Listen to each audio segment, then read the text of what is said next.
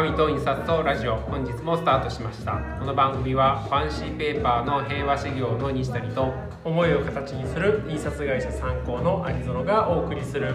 紙と印刷とデザインにまつわるさまざまな話をゆるゆると語る番組です。はいやっぱ「か」っていう一言が出るとその先すんなりいく感じなんですかね。まあそう信じてるんですね。今ねあのお聞きいただいてる方は分かんないと思うんですけど本番始まる5秒前ですかね、はい。まあ、いつも西谷さんは10秒前ぐらいからこうギリギリになって発声練習を始めるわけですけど突然。ルーティンですよね。ルーティンですよね、はい。突然「か」って言い出して。どうしたらオープニングをスムーズにうん。こう私も必ず聞くんですよ毎回終わった後、はまあ1日か2日以内に。そうですね。オープニングがいつも気に入らない。今日も今日も今日もか、うん多少自分の中でよりこうスムーズにこうあんまりこう緊張がないような感じではい。スタートしてるつもりで今日は言えたと思ってるので。そうですね。えそうですか。ね、うんやっぱ「か」が重要なんじゃないですかね。101回やったから。して101回やったから多少は、うん。まあそんな。ところでお盆はどっか行ったんですか、えお盆うん、有野さんどっか行ってたでしょ。僕はね昨日までキャンプに行ってました、知ってるっちゃ知ってました。うん、でも SNS はもうあのや見ない。あのやっぱコロナでここ2年間、は Facebook とか見ててもいはい。あんまりどこも行けてない感じだったから、こうお盆とかそうですね。年末年始とか、こうあんまりアップされてなかったんですけど、はい。やっぱねなんか予感がしてたんですよ。8月入って結構いろんな、まあ、デザイナーさんとかつながってて、やっぱどっか行ってるっぽいんですよ。は基本私あんまり行かないので あの年末とか。い、うん。アリゾナさんもちらっと見たんですよはい。なんか車とテントがちらっと見えたから、あんま見ないとこうと思って。どこ行ってたんですか？えっとね越後湯沢のキャンプ場に。新潟県？新潟県ですね。スキー行くところ？そうあのスキー場がキャンプ場になってて夏の間は。えそこは何度も行ってるんですか？うんほぼ毎年行ってますかね家族で、家族で。何日か2泊。全部尋問しますね。いやいや。いいんじゃないですか？西谷さんは？うん日系コルトンプラザ一番遠いところ近いが近い。あの子供2人連れて、うん。あのミニオンズを見に行きました。ね、面白かったですよ。最後まで寝なかった映画ってそんなないんで。あとなんか懸垂をしてるっていう、これはだからお盆関係ないんですよ、さっきのラジオの事前の打ち合わせでしょ、はい。あの宇宙人展の後に、うん。あ宇宙人展を佐久保町長野県の佐久保町でやらせていただいて、まあ、この話したら本当終わっちゃうんでまあはしょるんですけどあの会場を使わせていただいた書店さん新駒書店さんの店主さんが、はい。やったらがたいよかって、まあ、私も走ってるんでまあいろいろ会話してたらその書店の横にうん。筋トレルーム、筋肉トレーニングルームがあってそこでこう懸垂とかできるって話からまあ私もちょこっとやったら意外と普通の人にしてみればまあまあできるじゃないってなって、はもっと鍛えたらもっとできるよみたいなことを言われてからもう有園さん私の性格よーく知ってると思うんですけどよし懸垂を続けようってもう決めたらずーっと懸垂やってます 普段やってなかったんで、うん。走ってる中でたまに車懸垂とか腕立てとか、はい。その程度いはいだったんですけどあの公園の位置は全部は把握してるのであの辺に懸垂できる鉄棒あったんじゃないかみたいなところで6箇所ぐらいあるんですよ。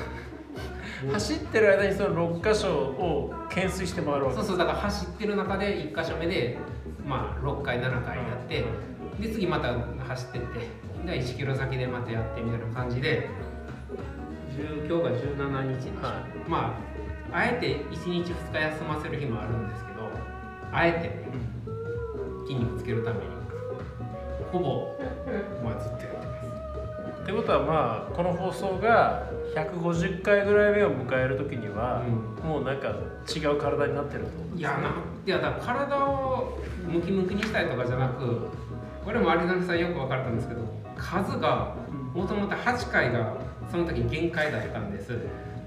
でその店主さんも20回ぐらい平気でやるんでで今現時点で12回たったこの17日間で4回更新してるんで。すねまあ要するに我々こうね結果が明確に見えるものはあんまり手を出しちゃいかん向きになるっていうことでまあだから当分続けます当分っていうかずっとっていう話で今日はそんな話で30分した筋肉の話でね、うんちゃうわ今日は、えっとはいファンシーペーパーの効果的な使い方とうんいうことで、はい。まあそのね、えー平和修行さんが使われているファンシーペーパー、はい。まあ、竹雄さんだとファインペーパーというね言い方をされてますけれども、うん。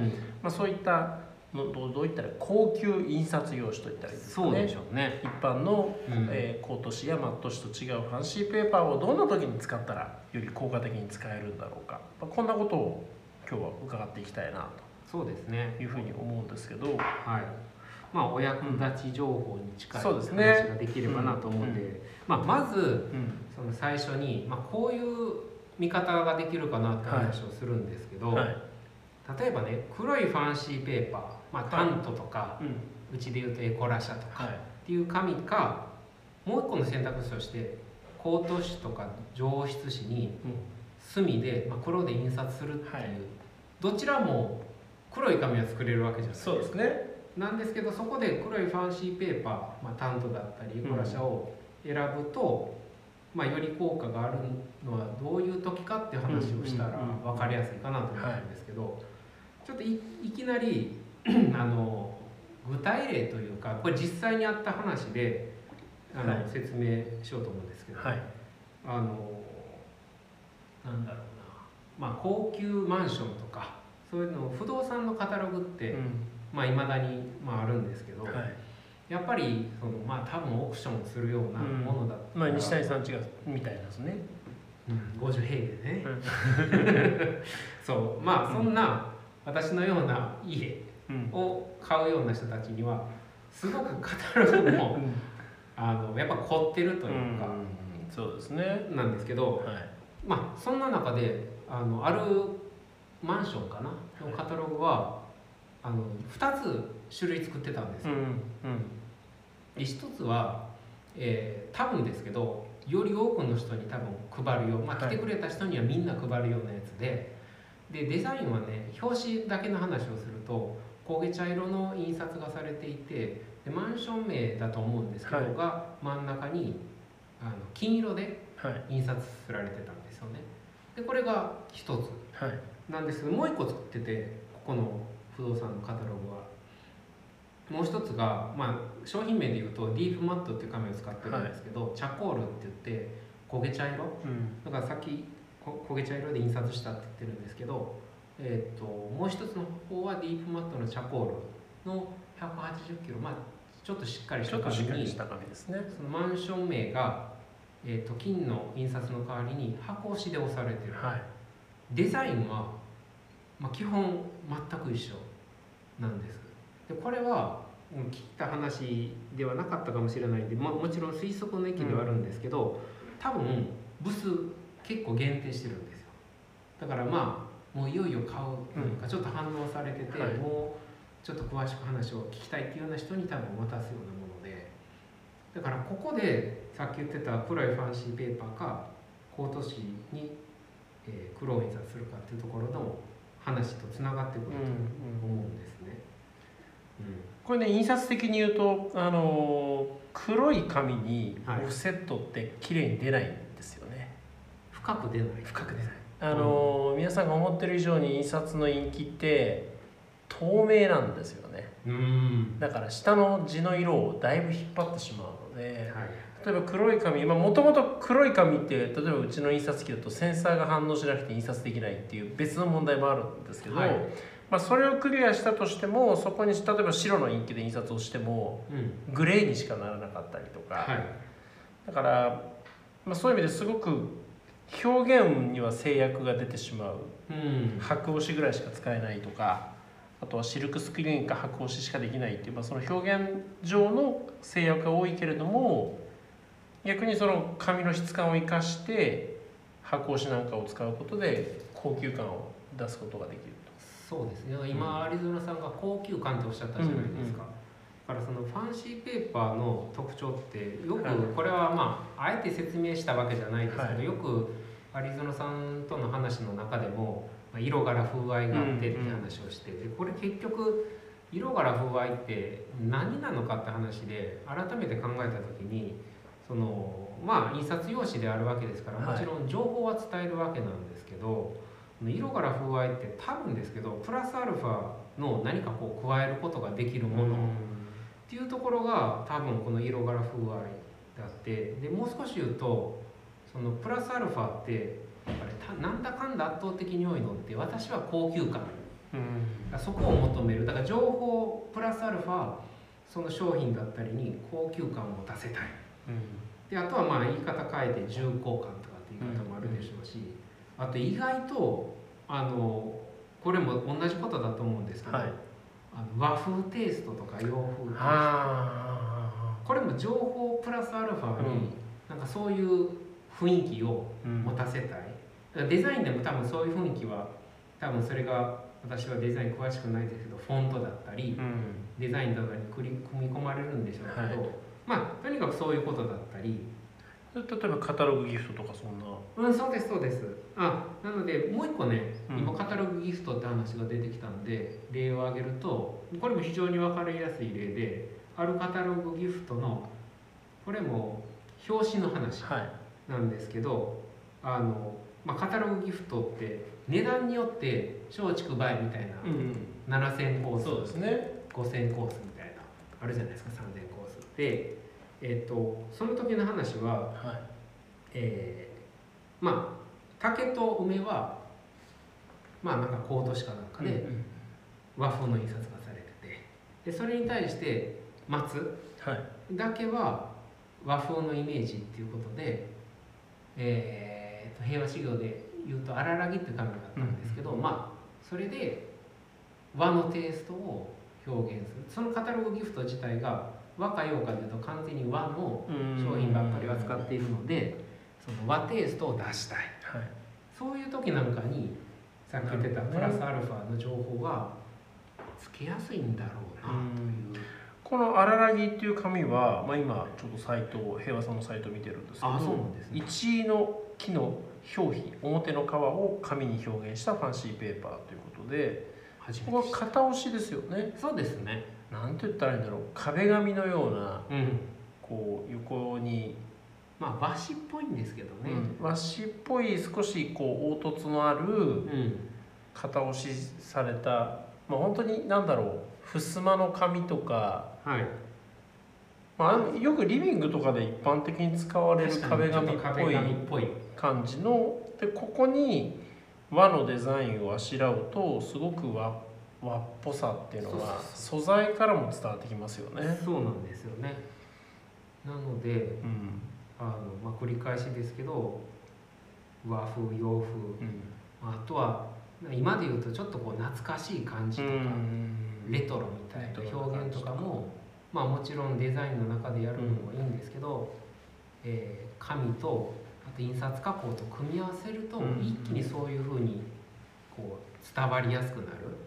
なんかその、ね、よくメディアからマテリアルっていう話をね、まあ、前回もさせていただきましたけどそのはい。テクスチャー感ってこれはモニターでは見えてこない白い紙の上のうんその白ってモニターでいうとただの真っ白 RGB3 色ついた白っていう表現になりますけどどんな質感の紙の上にそのビジュアルが乗っかるかっていうことによって伝わってくるメッセージがやっぱ変わってくるわけですもんね。そうですね、まあ、だからそのためにはっていうか、やっぱり今喋ってきたものってうん。基本直接手に触れるものじゃないですか、はだからやっぱりすね。その遠くから眺めるもの、うん。まあ、ポスターなんかでももちろんファンシーペーパー使うケースはあるんですけどやっぱ圧倒的にコミュニケーションを取るにあたってってこう触れるもの、うん。私たちよく表現として指先から伝わるみたいな言い方をするんですけあーなるほど。なんかそういうものがさっき言ってたプラスアルファの、まあ一番わかりやすい例で言うっていう高級感うん。とかなんとかっていうのは全部こう触れることによって、うん伝わりやすい。そうですとね。いうところであの最初のお題であるうんうん。ファンシーペーパーの効果的なっていうところ、まあ、まずはそこなんじゃないかなっていうところからの話なんですよね。でそその、まあ、直接手に触れられることっうん。ていうのがまあ一つ目であるうん。と他にはどうなるかあるんですかね？その効果的に使える場面っていうのは。うーんとねだからなんて言うんですかね、まあ、さっきの話とちょっとかぶるところもあるんですけど、あのコストと価値っていう話も私はい。たまにするんですけど、はい。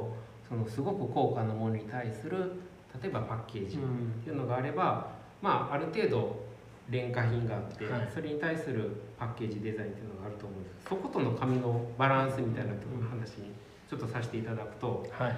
まあ、非常に分かりやすい例で言うと、えー高級ブランドの時計、うん。有園さんがされているよう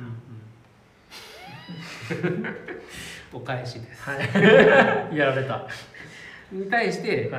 まあ、私のような安い時計があって、うん。それぞれまあまあ仮にすごい高級ブランドのパッケー時計のはい。パッケージの箱うん。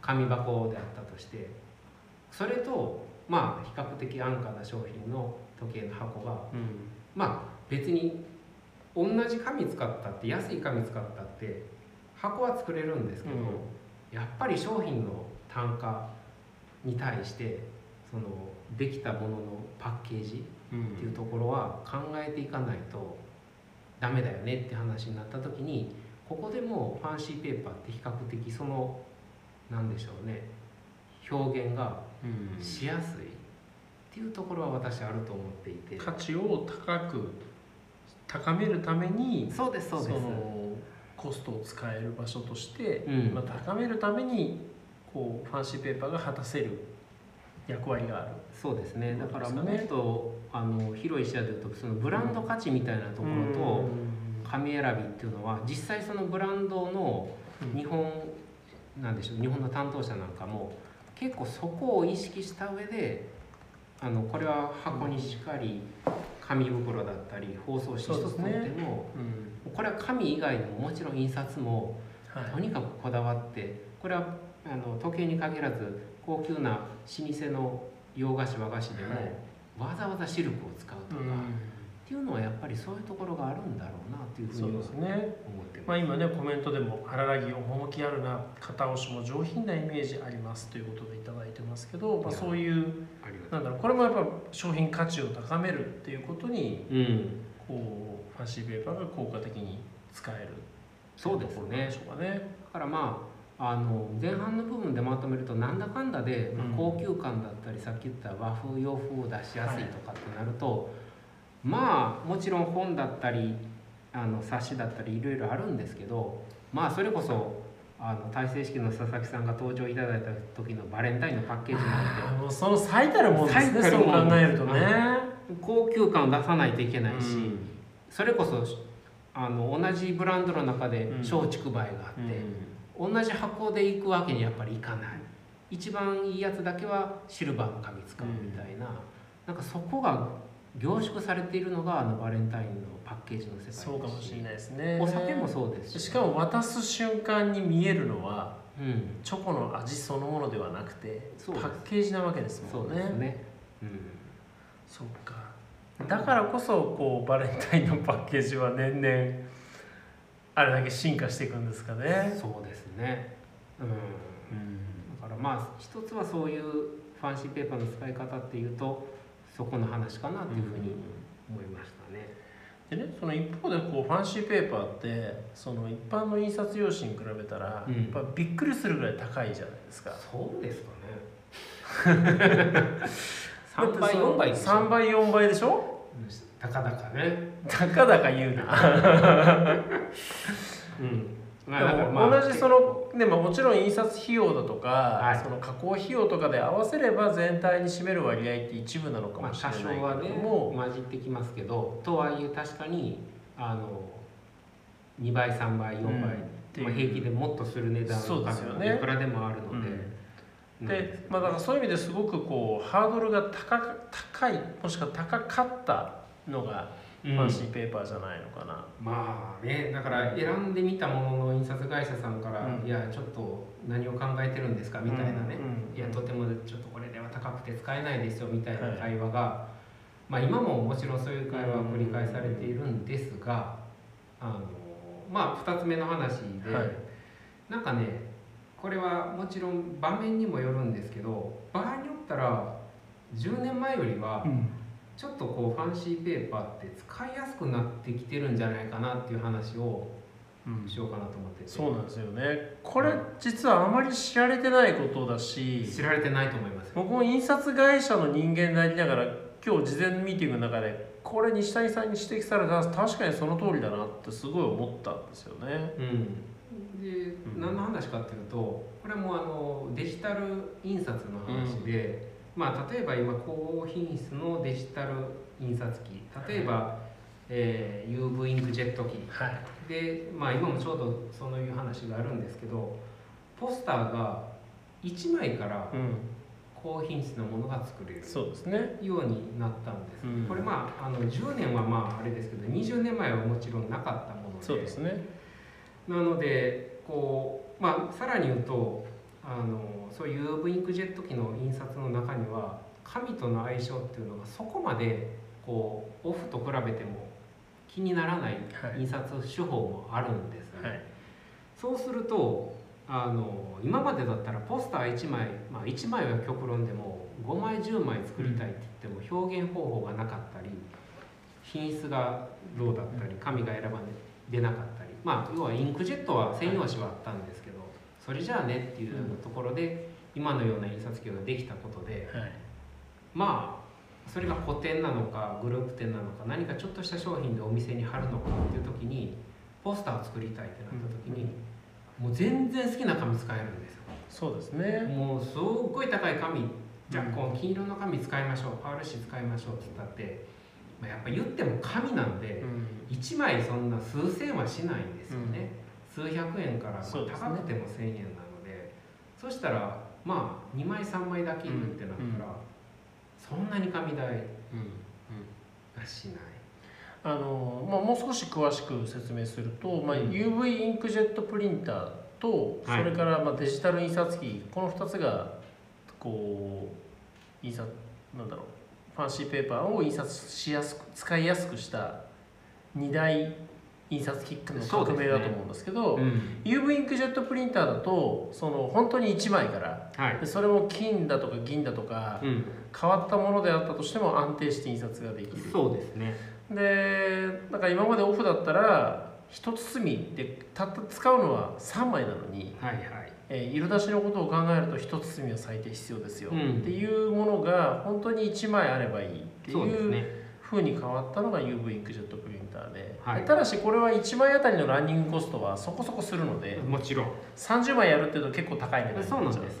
で今度30枚50枚っていう時には、えー、とデジタル印刷機と呼ばれる、えーまあ、具体的に言うと富士富士フイルムさんのジェットプレスだとかはいはい。小森さんのインインプレミオ、うん。I IS29 だとか、はい。まあえー、と HP さんのインディゴだとか、はいはいはいまあ、そういった機械ですけどうん。これは30枚50枚がロスなくうん。印刷できる。その代わりちょっと紙との相性がね制約がかかったりっていうのはありますけど、どちらにしても最低1梱包よっていうその色出しに200枚無駄紙出るよっていう世界ではなくなった。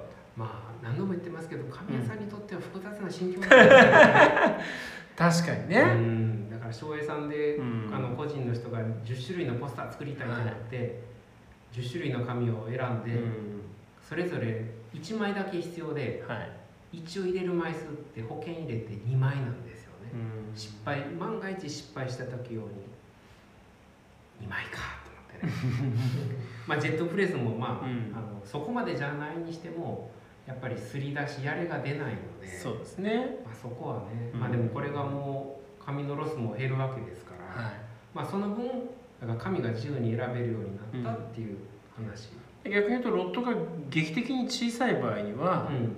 逆にそういったデジタル機を使ってファンシーペーパーを使えるいい機会だってことそうでですよね。ね。うん、どんどんチャレンジできる時代になった、うん。でもう一個同じ話になるんですけど、名刺とかカードとかうん。うんうんサイズのちっちゃいものあるでしょ、そうですね。これってうん。私もあの上谷杉太郎の名刺を依頼されて作った時に、まあ、200枚か300枚ですけど、うん。